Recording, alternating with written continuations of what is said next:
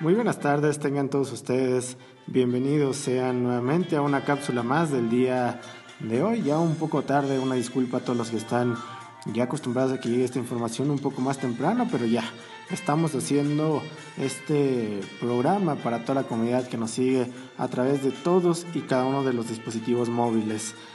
El día de hoy ya tuvimos la oportunidad de compartir información bastante compleja, bastante pues bastante interesante para toda la comunidad que nos escucha. Las anginas. El día de hoy quiero hablar de estos trastornos respiratorios porque a más de uno nos interesa pues todo esto porque las afecciones respiratorias lógicamente se empiezan a producir en estos días, en los días en los donde hace cada vez más frío, en las temporadas de invierno, ya que generalmente se deben precisamente a estos cambios bruscos de temperatura. La cuestión anginas, contrariamente a lo que se puede pensar, las anginas o la amigdalitis son conocidas pues así, de esta forma como todos lo, lo conocemos, muy coloquialmente como anginas. Técnicamente son la amigdalitis o las amigdalitis, que son las anginas.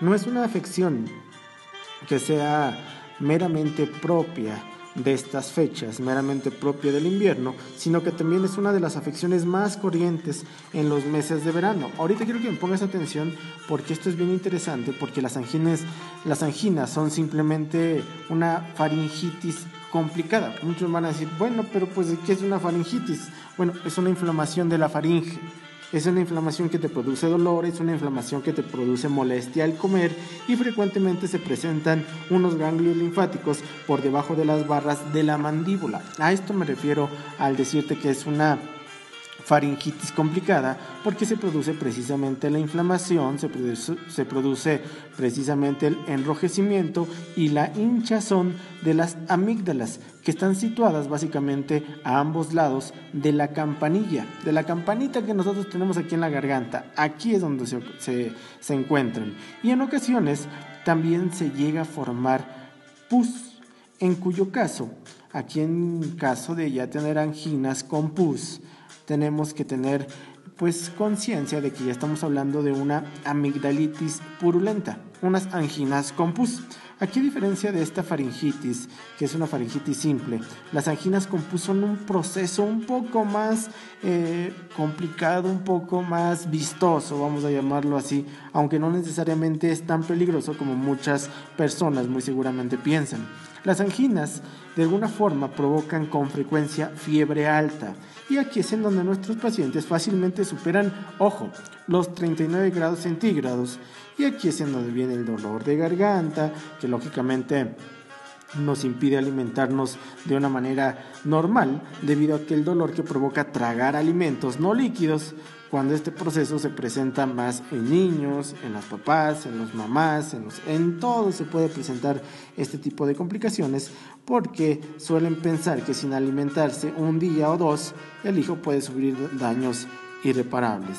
Aquí la mayoría de las anginas, a pesar de ser tratadas con antibióticos, no terminan con el problema de la pus. Quiero hablarte de este, de este problema porque una amigdalitis purulenta, según la medicina oficial, debería ser tratada con antibióticos, debido a que si la infección está producida por un estreptococo, pues obviamente puede producir a medio plazo una fiebre reumática con alteraciones de las válvulas del corazón y se trata de un problema bastante serio, lógicamente, aunque infrecuentemente se requiere de tratamiento como antibióticos.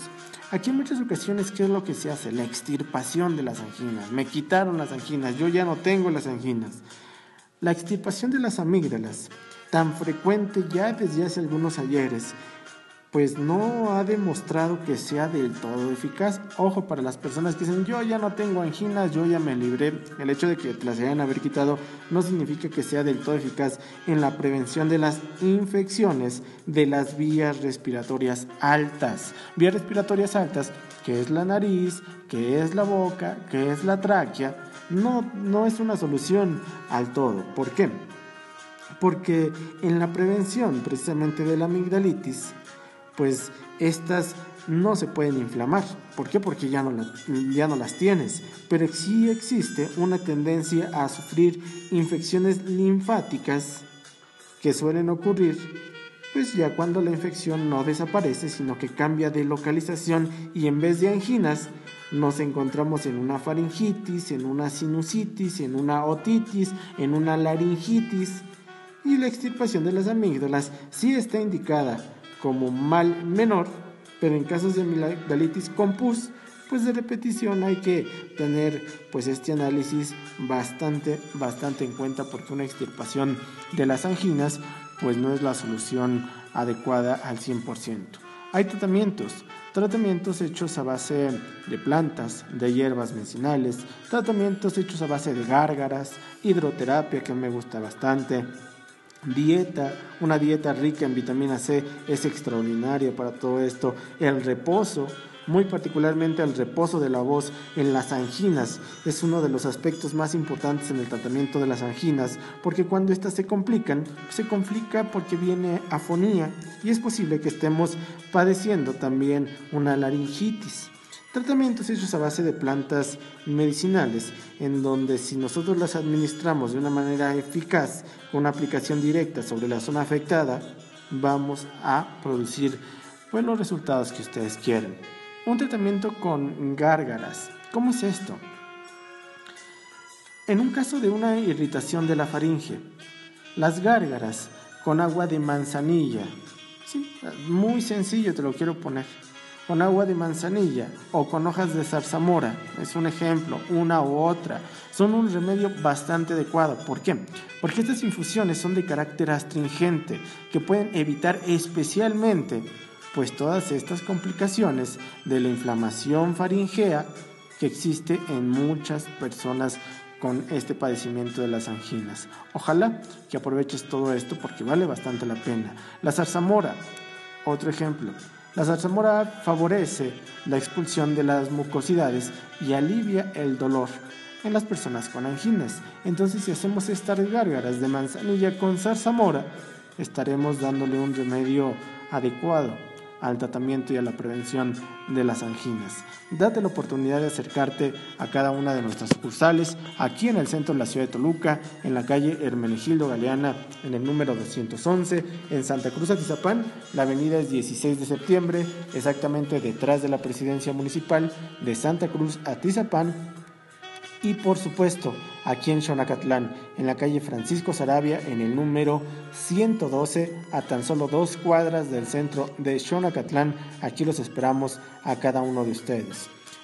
Cuando la amigdalitis o cuando las anginas generan una infección, ¿a dónde creen que se vaya la infección? Esta es una pregunta que les puede hacer a todos ustedes. Bueno, tenemos anginas y tengo infección en las anginas. O ya me dijeron que tengo una infección. Una pregunta adecuada sería, ¿y a dónde se va esa infección? esa infección se va a la circulación sanguínea. ¿En dónde hay circulación sanguínea? Lógicamente en el corazón. ¿Existirá sangre en los riñones? Por supuesto que existe sangre en los riñones. De acuerdo a la medicina tradicional china, de acuerdo a lo que hacemos, la amigdalitis o las anginas son producidas por una bacteria, una bacteria con pus, y las temperaturas en nuestros pacientes son altas, ya mencioné que son de más de 39 grados. La flema sube en nuestros pacientes con sangre, afectando precisamente los tejidos, los estreptococos, los filococos, y se instalan en los órganos calientes como lo es el hígado. De acuerdo a todos estos estudios tradicionales, el pulmón, que son las vías respiratorias, afecta directamente al hígado lo calienta. ¿Por qué? Porque existe una infección llamada amigdalitis. Con pus y aparte las bacterias aumentan la temperatura y la flema que sale con sangre y esto afecta lógicamente a los tejidos. Si nosotros hacemos un tratamiento adecuado para la amigdalitis, para quitar esta infección que se va a la circulación sanguínea, pasando por el corazón, pasando por los riñones, calentando la función hepática y dañando las vías respiratorias, pues por supuesto que vamos a hacer un tratamiento extraordinario fácil. El punto 7 de corazón y el punto 3 de riñón es extraordinario para el tratamiento de la amigdalitis. Date la oportunidad, acércate a cada una de nuestras sucursales, Santa Cruz Atizapán, Xonacatlán, el centro de la ciudad de Toluca, están disponibles para cada uno de ustedes. Así es que dense estas oportunidades y por supuesto visítenos en cada una de ellas. Yo me despido de ustedes, que tengan una excelente tarde.